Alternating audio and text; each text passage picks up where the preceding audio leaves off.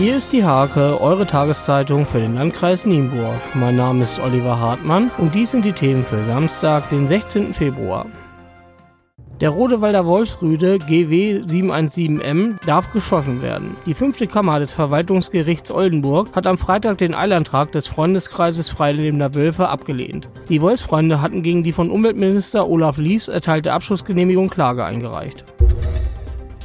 Die Fridays for Future Bewegung ist im Landkreis angekommen. Am 15. März ist in Nienburg ein Demonstrationszug angemeldet, der um 11 Uhr an der Bushaltestelle am Meerbachbogen startet. Es wird aufgerufen zum Schulstreik für einen konsequenten Klimaschutz.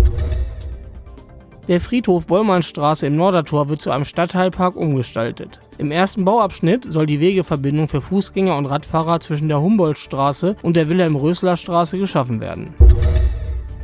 Am 27. Februar und am 2. März wird in Nienburg ein neuer Seniorenbeirat gewählt. Die acht Kandidaten stellen sich in der Samstagausgabe der Hake vor.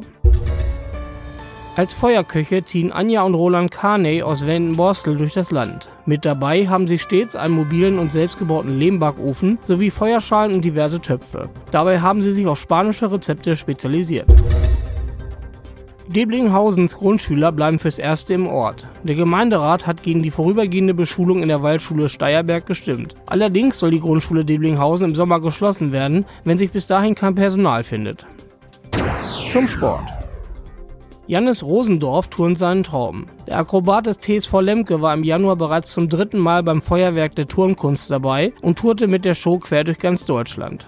Als neue Leidenschaft und mögliche Berufsperspektive designt und schneidert Rosendorf seit einem Jahr eigene Turnanzüge. Der Fußball-Kreisligist SG Schamalow hat mit Trainer Markus Thielker verlängert. Aktuell ist das Team siebter, stand an zwei Spieltagen sogar auf dem Spitzenplatz, musste aber stetig mit Verletzungen zurechtkommen. Thielker geht im Sommer in seine zweite Saison in Schamalow. Diese und viele weitere Themen lest ihr in der Hake am Samstag oder unter www.diehake.de.